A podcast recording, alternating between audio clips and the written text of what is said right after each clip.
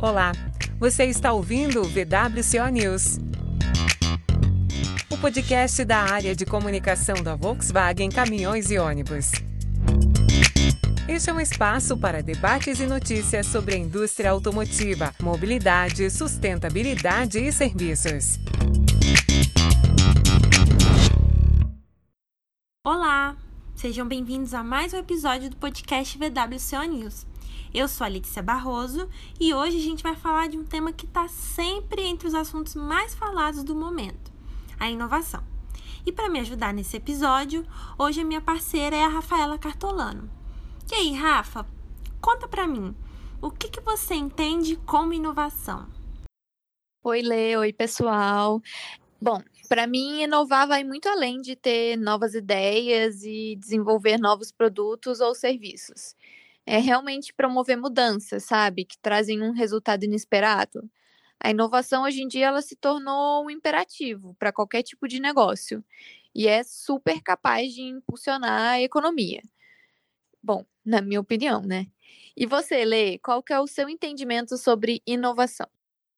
Olha, Rafa, na minha visão, inovação é criar algo novo, disruptivo, que traga de alguma forma contribuição para a sociedade. E é como pensar fora da caixinha, sabe? É, realmente eu concordo com você. Bom, e hoje a gente tem convidados especialistas nesse assunto. O primeiro deles é o Rodrigo Lamas, supervisor da VWCO na área de Digital Office e Planejamento de Serviços. Tudo bem, Rodrigo? Conta um pouquinho para gente como é a sua relação com a inovação, seja dentro ou fora da empresa. Oi, Rafa, tudo bem? É a satisfação estar conversando aqui com todos. E falando um pouquinho de inovação, né? Acho que a inovação vem no meu sangue desde lá de trás, né? Quando eu escolhi uma faculdade há pouco mais de 20 anos atrás, é, que naquele momento era o boom da, das, da, da internet, de telecomunicações, na virada do milênio, né? Entrei na faculdade em 2001. E desde então, durante toda a minha carreira profissional, eu fui expo, exposto a desafios de inovação. E nessa última década, né, na década de 2010 até 2019, é, eu comecei a ser exposto a uma visão da inovação que é bastante de, vamos dizer assim, contemporânea, vamos colocar dessa forma, e na qual a inovação não está relacionada a um produto mais moderno, a um serviço mais atualizado, mas que a inovação ela está associada à, cultura das, das, organizações, das pessoas e as transformações que acontecem nas sociedades. Né? A gente vive hoje num mundo que, tá num, tem uma velocidade de transformação social, econômica, digital muito veloz, e isso acaba trazendo a inovação uma necessidade. Né? Então, hoje, eu costumo dizer que a inovação ela é parte integrante da minha vida, seja dos desafios pessoais, nos meus desafios acadêmicos, né? Tô, é, esse ano eu concluo meu doutorado e principalmente na minha vida profissional corporativa aqui na Volkswagen Caminhões e Ônibus, é, no qual a gente tem um trabalho muito interessante de desenvolvimento de novas frentes, principalmente relacionadas a novos modelos de negócio, a uma transformação digital barra cultural e também é, focada na, na manutenção da, da Volkswagen né, como líder de mercado no seu segmento e a expansão para novos mercados. Nós te agradecemos muito por você ter topado participar, Rodrigo.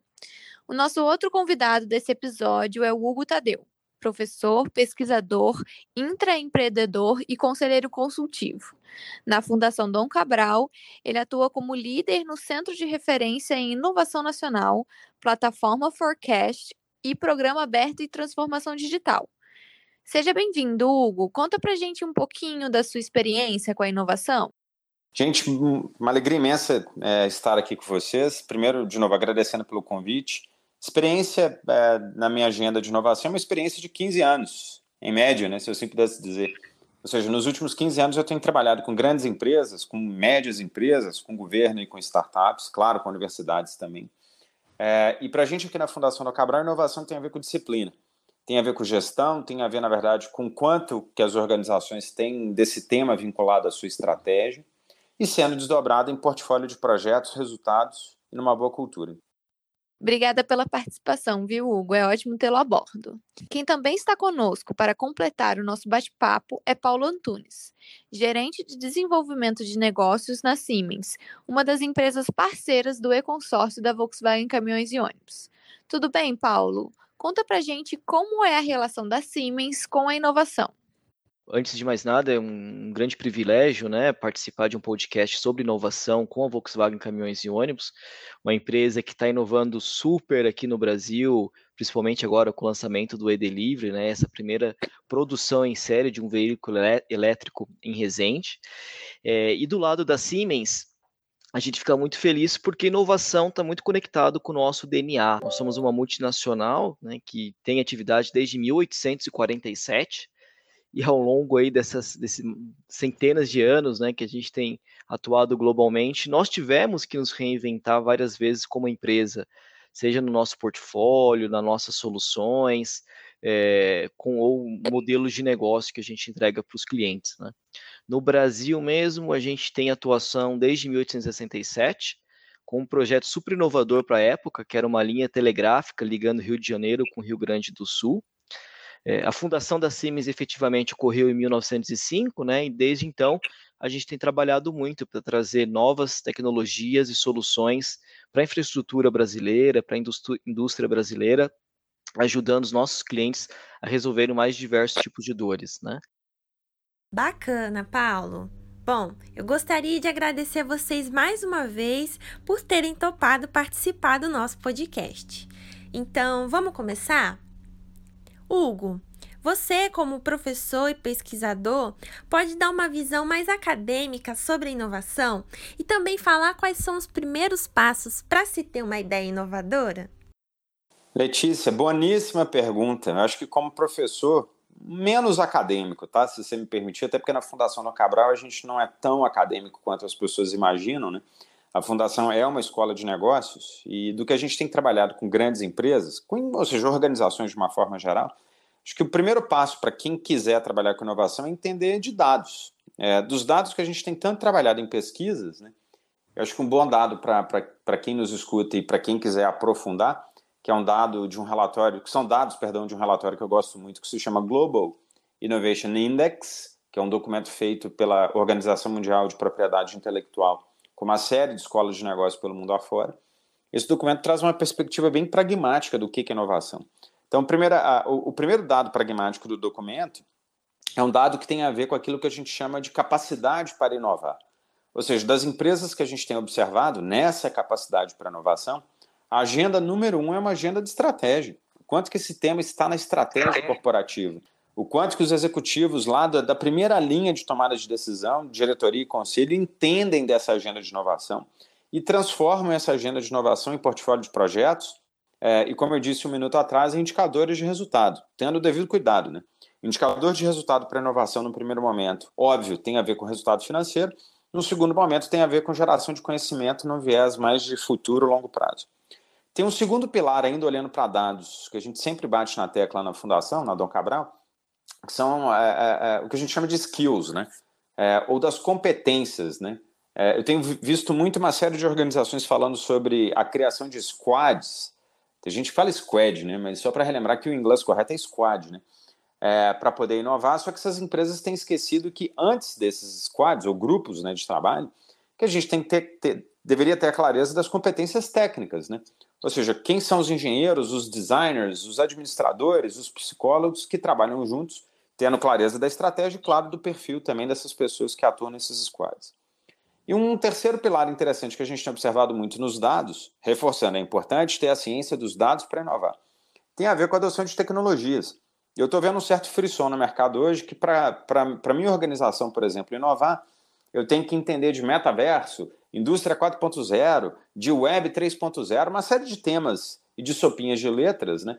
quando na verdade a gente deveria entender que inovação, combinado com tecnologia, deveria ter, ou seja, uma, uma clareza de um equilíbrio entre o que eu chamo de agenda de back-office, ou seja, ter sistemas, por exemplo, RP, CRM funcionando, e o mais importante, dado do cliente. Então, para resumir isso tudo que eu estou falando, se eu pegasse dessa leitura de dados, eu só queria chamar a atenção que, tecnicamente falando, inovação tem a ver com disciplina, tem a ver com uma metodologia E essa metodologia sai de uma agenda clássica de P&D, eu preciso entender o que é pesquisa e desenvolvimento, passando por gestão da inovação, até chegar, quem sabe, em práticas de investimento e inovação, é, essas práticas atuais que o mercado tem chamado de CVC, que não é agência de turismo, mas é, é, é ou seja, seria a agenda do Corporate é, Venture Capital. Ou seja, um emaranhado de, de sopinha de letras, mas para entender que no fundo, no fundo, a gente está falando de metodologias de gestão para inovação, é, procurando resultado. Hugo, e aproveitando que você falou da gestão da inovação, pode explicar para o nosso público o que, que é esse conceito? Acho que, como qualquer função de negócio, inovação também demanda gestão. Eu acho, eu acho super interessante é, e tenho observado também muitas pessoas dizendo que para inovar basta ter uma boa ideia, para inovar basta fazer uma sessão bacana de design thinking. Olha que eu amo a turma do design thinking. Né? Para inovar, é, basta estar num hub de inovação ou ter conexão com startups. A resposta é um não redondo. Para inovar, a primeira coisa que a gente tem que ter é uma organização dessa agenda de inovação, independente do porte da minha organização. Ou seja, qual é a visão futura do meu negócio para falar estratégia? Que estratégia que a sua organização que nos escuta tem para essa agenda de inovação? Quais são os especialistas na sua organização para o tema da inovação? o quanto que a sua organização tem processos estruturados para dentro e para fora, e no caso específico para fora, tendo acordos de parcerias com startups, universidades, consultorias, empresas outras, inclusive concorrentes, para estimular essa agenda de inovação e gerenciar inclusive a cultura, né? Também escuto muita gente falando que todo mundo pode inovar. Isso não é verdade. É, se todo mundo pudesse inovar, o resultado seria igual para todo mundo, né? Na verdade, a gente deveria ter uma gestão via equipe de pessoas, gerência de pessoas, para poder fazer avaliação de perfil, competências e metas para essa agenda de inovação. Agora, se eu embalasse isso tudo, a gestão de inovação passa por pilares, né? Que a organização que a gente atua entenda que essa gestão de inovação começa com as agendas de pesquisa e desenvolvimento. Ninguém trabalha com inovação sem entender em profundidade o que é P&D. Depois, como é que eu avanço para organizar isso tudo que eu argumentei da dita gestão de inovação, tendo um líder na organização para responder ao presidente, ao comitê executivo, ao conselho com resultados, e quem sabe também tendo uma visão de, de, de, de investimento, né? De todas as empresas que a gente tem acompanhado, quando elas seguem essa esteira, a fase mais avançada de inovação, buscando o que eu chamo de ruptura, é quando a organização entende que se ela tem P&D, se ela avança para a gestão da inovação, e se ela quer ter resultados que eu chamo de extraordinários, né, ela deveria vincular a gestão de inovação com o time de finanças para fazer investimentos. Né? E eu não conheço nenhuma companhia do universo, independente do porte, que não queira ter bons resultados da inovação, por exemplo, alinhando desses bons resultados com práticas de governança corporativa, respeito a regras, etc. Então, acho que é interessante trazer essa perspectiva mais ampla, porque muita gente no mercado está entendendo que inovação é um ato de glória, né? É, como eu escutei esses dias numa reunião, né? Que basta ter fé para a gente poder inovar. Não, basta ter disciplina, processo e, um, e uma agenda estruturante é, dessas práticas para a gente conseguir ter resultado efetivo em qualquer organização, porte, tamanho e setor. E sem esquecer de uma questão para não me delongar aqui, né? Uma coisa é ter uma ideia brilhante, outra coisa é ter uma ideia brilhante e transformar essa ideia em mercado. Então, para a gente dizer que alguém é inovador, comprova que esse alguém está gerando nota fiscal, como eu brinco, né? Está trazendo ganho de produtividade? Está trazendo redução de custo? Porque isso também é inovação. Está trazendo agora geração de receita? Algum mercado novo de atuação? Porque se isso não for comprovado, sinto muito, a gente não está discutindo inovação, mas sim boas ideias que não necessariamente estão, estão virando grandes negócios, né? Ao contrário do que muita gente pensa, né? Inovar não significa simplesmente ter uma ideia genial ou criar algo novo, né, Hugo? Rodrigo, agora para você. Qual o impacto a inovação traz para as organizações? E como que ela pode ser cada vez mais impulsionada? Olha, a inovação, né? Se você perguntar numa, numa empresa de muita engenharia, uma construtora, ou mesmo a Embraer, onde eu comecei a minha carreira profissional, o engenheiro vai ter como posicionamento, muitas das vezes, dizer: olha, inovação é um produto novo, é um, é um avião que tem menos ruído, que tem uma, uma pegada de carbono menor, menos agressivo ao meio ambiente, ou um caminhão com, que tem mais potência e menos consumo, todo esse tipo de coisa é, vai ser associado à inovação. Mas a inovação ela vai além disso.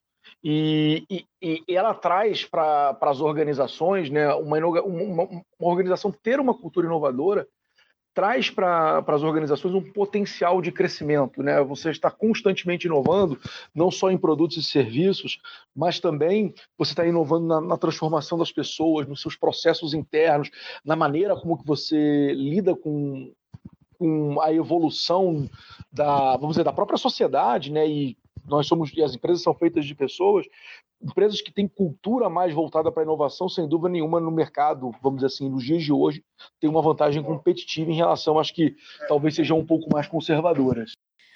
Aqui na VWC a gente está sempre buscando inovar, né, Rodrigo? Conta para o nosso público como o conceito de inovação pode ser aplicado em produtos a empresa, né, ela é, vamos dizer assim, dentro do próprio grupo Volkswagen, a VWCO surgiu numa uma disrupção, né? Primeira marca de, de veículos é, comerciais leves, médios e pesados, né? E aqui nos nossos produtos a gente tem um, um vamos dizer assim, uma, um, um line-up, né, uma estrutura bastante voltada é, para atender os mercados, o que nos obriga a ter uma cultura de inovação. Por exemplo, no ano passado nós lançamos o, o veículo elétrico, né, o nosso e-delivery 11, 14 toneladas, que é um exemplo de inovação que versa de forma transversal por várias áreas. Né? Não, é, não, não é apenas um desafio para a engenharia, né? porque é um processo completamente novo você projetar e construir um, um veículo que não é com motor a explosão, combustão.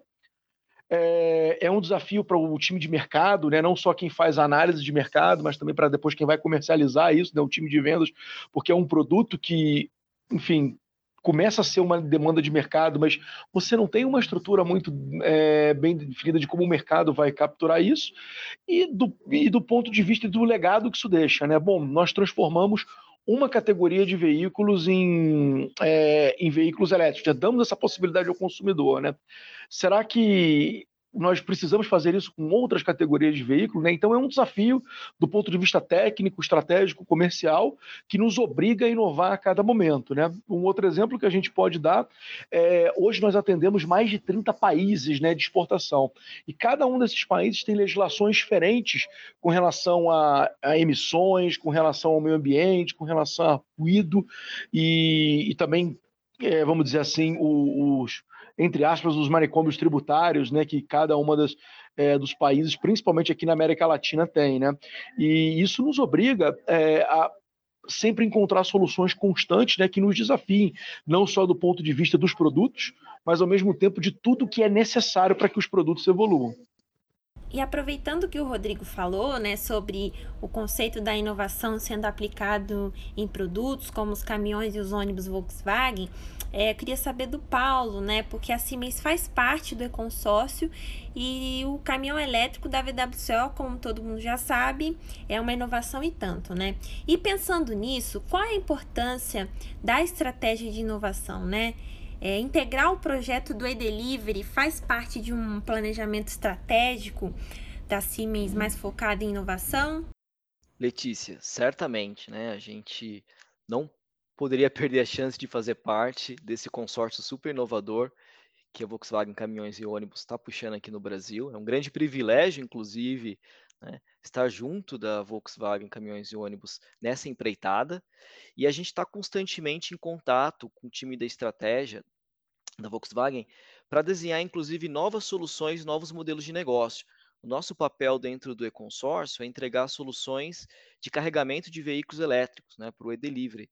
Então, a gente tem um aspecto consultivo, né, de entender a dor do cliente, qual é a necessidade de carregamento, fazer um desenho de uma solução de carregamento que resolva aquilo né, e seja eficiente para o cliente da Volkswagen, e assim como ser um, um, possível fornecedor, inclusive, do carregador em si e da infraestrutura elétrica para que vai habilitar o carregamento do veículo, né? E globalmente, a parte de mobilidade elétrica é tão estratégica para a Siemens que ela se reorganizou no começo desse ano, com uma unidade de negócios totalmente dedicada para mobilidade elétrica, com foco nos carregadores de veículos, né? É, hoje, aqui no Brasil, sou responsável por essa unidade e a nossa missão, né, em conjunto com a Volkswagen, caminhões e ônibus, é impulsionar a eletrificação das frotas com zero emissão de gases por aqui e também conectando a Volkswagen com nossos hubs na América Latina para fazer com que, nesse primeiro momento, né, a América Latina, de uma maneira em geral, possa usufruir dessa tecnologia super legal com zero emissão de gases. Paulo, e na Siemens a inovação faz parte das políticas de gestão de pessoas e também dos valores da organização? E como que vocês procuram promover esse tema internamente? Na Siemens, a gente tem uma série de modelos para capturar as ideias dos colaboradores. Existe um comitê de inovação né, interno no grupo, do qual eu faço parte, tem representantes de algumas unidades de negócio, e o objetivo desse comitê é fazer com que a inovação aqui no país saia do papel, né?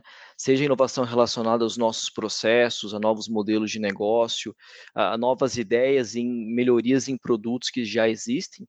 A gente trabalha para fomentar isso internamente, trazer conceitos de inovação para todo mundo e provocar, né, os colaboradores para que eles possam contribuir com novas ideias, né? Existem algumas ferramentas para capturar essas ideias dos colaboradores.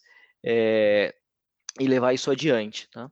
E, finalmente, a gente tem alguns investimentos em empresas inovadoras, em startups no Brasil. Então, duas empresas né, que a gente atua muito perto na, e na qual a gente fez investimentos foram a Brasol e a Micropower. A primeira, a Brasol, tem um modelo de energia solar como serviço e a Micropower soluções de armazenamento de energia em baterias como serviço também. Então, são segmentos né, bem próximos do que a gente faz aqui no Brasil e que tem super sinergia com o nosso negócio. E por fim, eu termino só compartilhando com vocês que na Califórnia a gente tem uma empresa de venture capital, né, ou seja, investimento em startups, chamada Next 47, que é uma empresa cujo nome remete à fundação né, da Siemens, 1847, ou seja, qual, qual que vai ser a próxima ideia super inovadora da Siemens, né, por isso Next 47, próximo 47, é, que nos conecta de alguma maneira com esse mundo de startups global, principalmente o polo da Califórnia. Então a gente já tem projetos hoje no Brasil que usam produtos e soluções de algumas dessas startups que receberam investimentos pela Next 47 na Califórnia. Nosso episódio, infelizmente, está chegando ao fim. E aqui no podcast VWCO News, a gente tem o costume de promover um desafio sempre no fim dos nossos episódios. Para vocês, isso não seria diferente. Mais do que possibilitar o surgimento de novas ideias e soluções, a gestão da inovação busca criar uma cultura de mudança. Pensando no nosso dia a dia agora, deixando o corporativo para trás, a gente quer saber quais são as ideias inovadoras de vocês para mudar problemas sociais já conhecidos nossos, como, por exemplo, a desigualdade. Rodrigo, podemos começar com você? Hoje, um, o que, eu, o que eu diria que precisa ser inovador para transformar, vamos dizer assim, a educação no país, eu entendo que os nossos currículos estão extremamente desatualizados, tanto na escola de base quanto no ensino superior. E isso reflete, talvez, a gente vê indicadores é, hoje de que os alunos concluem o ensino médio com é, baixa capacidade de, de, de, interpretação na língua portuguesa, do inglês, que se tornou uma língua franca mundial, ou mesmo em matemática. E os nossos resultados no PISA vêm se deteriorando ao longo dos últimos anos. Então, com uma transformação social que eu acho que é necessária, nós precisamos rever os nossos currículos e fazer uma reformulação completa é, das carreiras de docência e, e, a forma como que os docentes e os discentes lidam uns com os outros. É, se você for hoje na universidade que eu estudei, possivelmente, salvo uma mudança cosmética, entre aspas, o curso deve ser o mesmo. E lá se vão 20 anos que eu entrei na universidade. Então, acho que a gente precisa de uma transformação dos modelos educacionais como a gente tem hoje, é, revisão dos currículos e revisão das carreiras relacionadas à educação. Eu acho que a gente não pode pensar pequeno em mudanças incrementais. A gente, como os americanos gostam de falar, né, você precisa ser corajoso, você precisa ser bold é, nessas horas. E eu, eu acho que esse é o, principal mudança de transformação social contemporânea, inovação é, social que a gente pode transmitir aí para todo mundo. É uma ótima ideia, Rodrigo, porque é do acadêmico que surgem grande parte das ideias inovadoras, né? E agora eu queria saber do Hugo, né? É, para você, Hugo, qual seria a proposta inovadora para mudar algum problema social? Excelentíssima pergunta. Vamos lá, eu, eu vou te responder como projeto. Eu, minha cabeça é mais de sempre tentar tangibilizar em fatos reais. É, na Fundação do Cabral, a gente já entendeu há alguns anos que não adianta a gente só ter prosperidade econômica é, e boas iniciativas com grandes empresas se a gente também não tiver uma devolutiva para a sociedade. Eu acho que para todo mundo que aqui está nos escutando, para eu que estou falando, para vocês que, que aqui estão me entrevistando, eu acho que a gente tem uma vida e uma condição social muito bem quista. Provavelmente estudamos em boas escolas, provavelmente a gente tem uma renda mínima para as, nossas condições de vida, etc.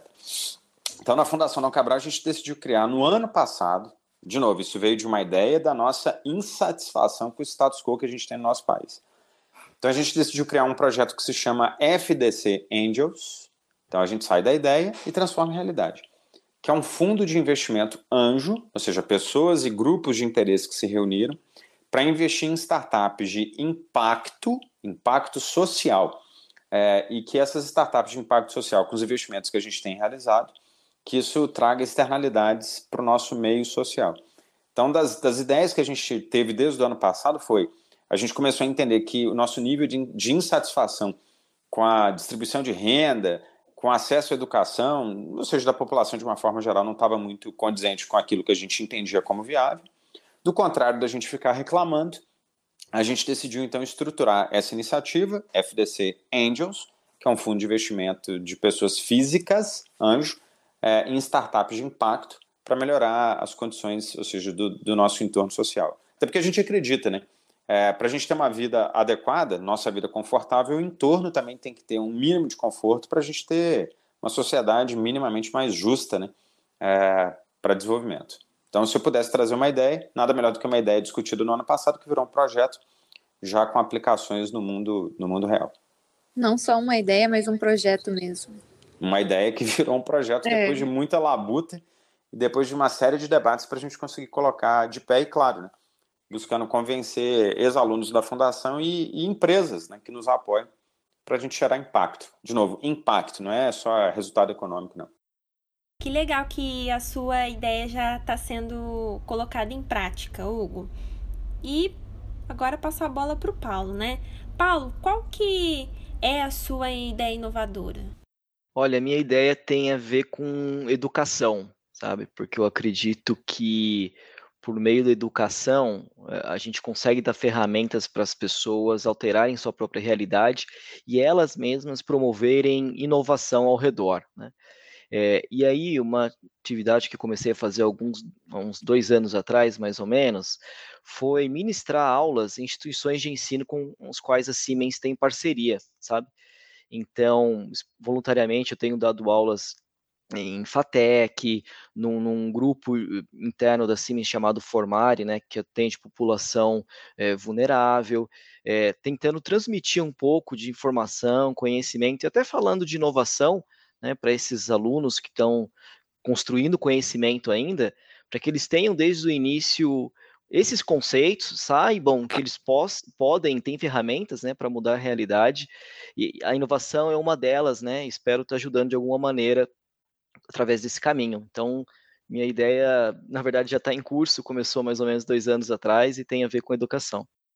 É, Paulo, realmente, através da educação a gente pode mudar muita coisa, né? Bom, o nosso 18º episódio do podcast VWCO News termina por aqui. Nós agradecemos os nossos convidados, Rodrigo, Hugo e Paulo, que nos ensinaram tanto, e um obrigada também a todos vocês que nos acompanharam. Esperamos que vocês tenham gostado tanto quanto a gente. Um abraço e até a próxima. Você ouviu o VWCO News, o podcast da área de comunicação da Volkswagen Caminhões e Ônibus. Siga-nos para não perder os próximos episódios.